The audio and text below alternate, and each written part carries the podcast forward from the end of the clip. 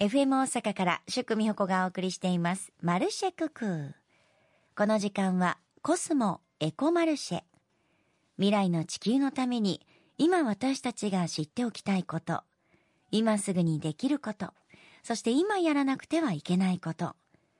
このコーナーでは環境活動に取り組む方をゲストに迎え地球と社会と人が調和し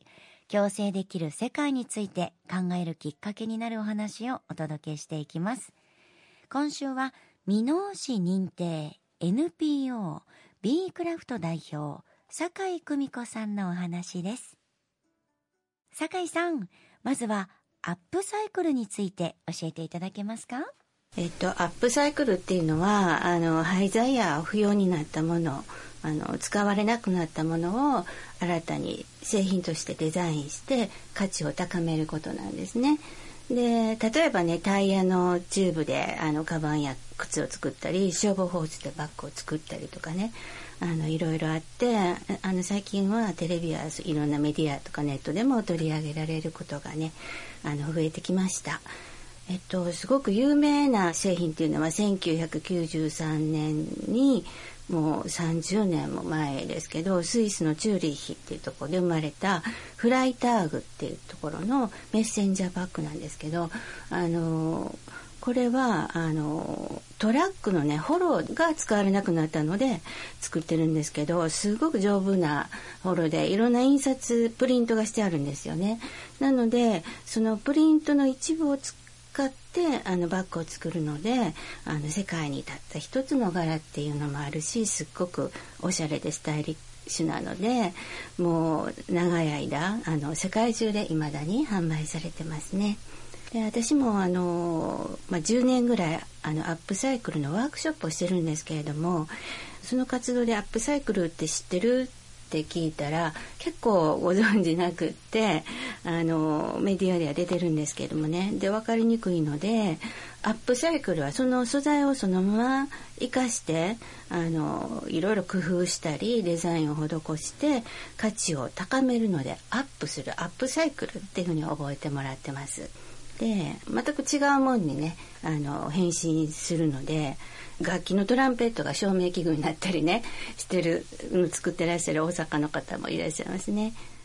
いいですねおしゃれ。使われなくなったものを新たに製品としてデザインして価値を高める。いいことよね。私あの消防ホースで作ったバッグを見たことありますけども、やっぱりこう生地も丈夫だし、あとなんかあの水に濡れても大丈夫っていうバッグとかね、いろいろ売ってるの見たんですけど、この楽器をトランペットを照明器具としてデザインするっていうのは見たことがないので、こういうのがどんどん増えていったらいいのになって思います。全く違うものに変身させられて、で、それをまた使う人がいてっていう、地球にも優しいなって思います。さあ続きまして、酒井さんが代表を務めている B クラフトの活動についても教えてください。えっと、B クラフトの主な活動っていうのはあのお子さんと親御さんを対象にしたアップサイクルクラフトのワークショップをやってるんですね、まあ、製品も作ることあるんですけどワークショップが中心になってるんですね。で素材っていうのはあのヤシの実洗剤とかであのご存知の洗剤なんかの詰め替え用のパックあの洗剤入ってて入れたら容器に入れて捨てちゃう分ですけどそれとかラーメンの袋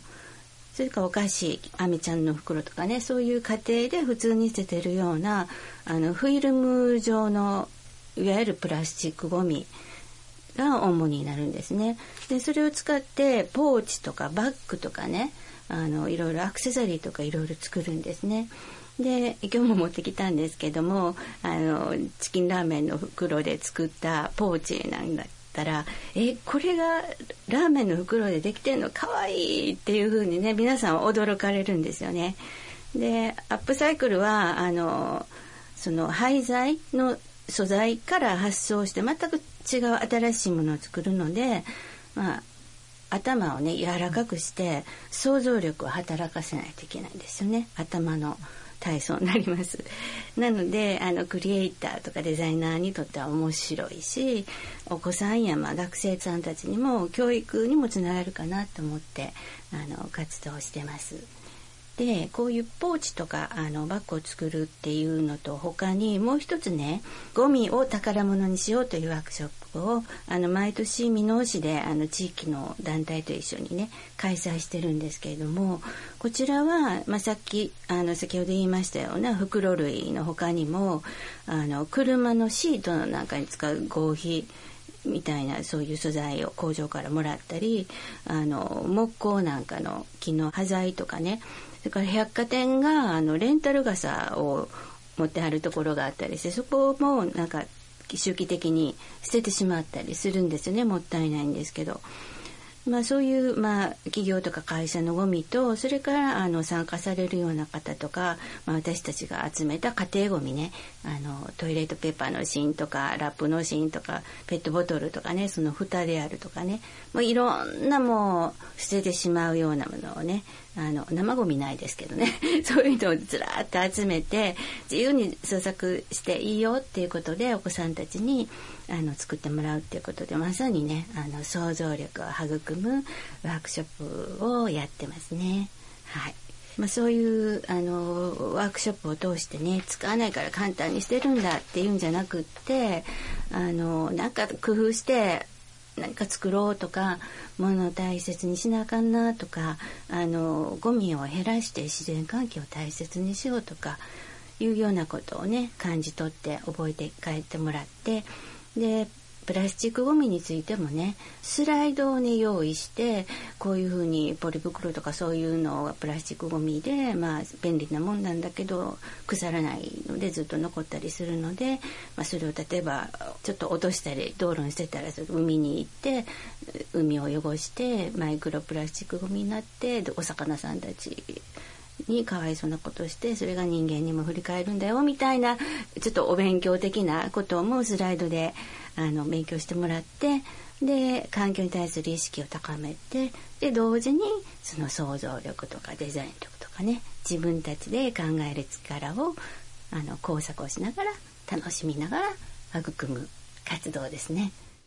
本当に素敵な活動をされてますね。まずその作る人によって想像力も違うので出来上がる商品も違うし普段出てるね家庭用のゴミを使って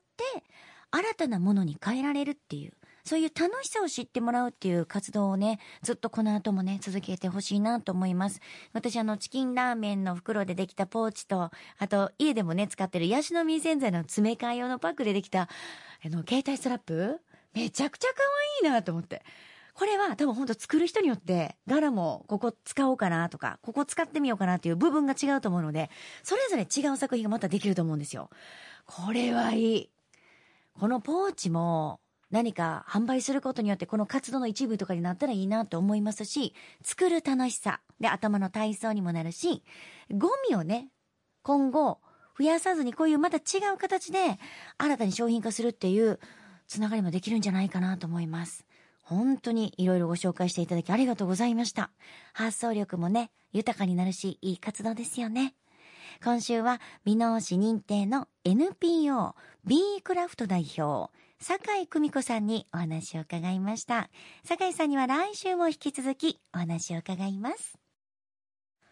コスモエコマルシェ。このコーナーでは皆さんからのメッセージもお待ちしております。これまでにコスモアースコンシャスアクトクリーンキャンペーンに参加したことあるよとか、私こんな地球にいいことやっていますなどメッセージもお待ちしております。奈良県柏市の前向きさんメッセージありがとうございます。私が取り組んでいるエコはいくつかありますよ。まずは電気。必ず無人の部屋の電気は消していますし、使わないコンセントは抜いています。偉いね。続いて水。水はなるべく優しく出すようにして無駄にならないようにしています。歯磨きの後のうがいも一口ずつ、まず水をコップに入れて無駄が出ないようにしています。あの、ジャーっと流しながらね、歯磨き、うがいしたりしてないということです。素晴らしい。で、生ゴミを捨てるときは、絞ってから捨てるようにしています。最後にスマホの充電器はソーラータイプのものを使用しており、災害時にも使えるので安心です。地球のためにが、いつの間にか節約にもつながってるので、これはウィンウィンですよね。私も嬉しいです。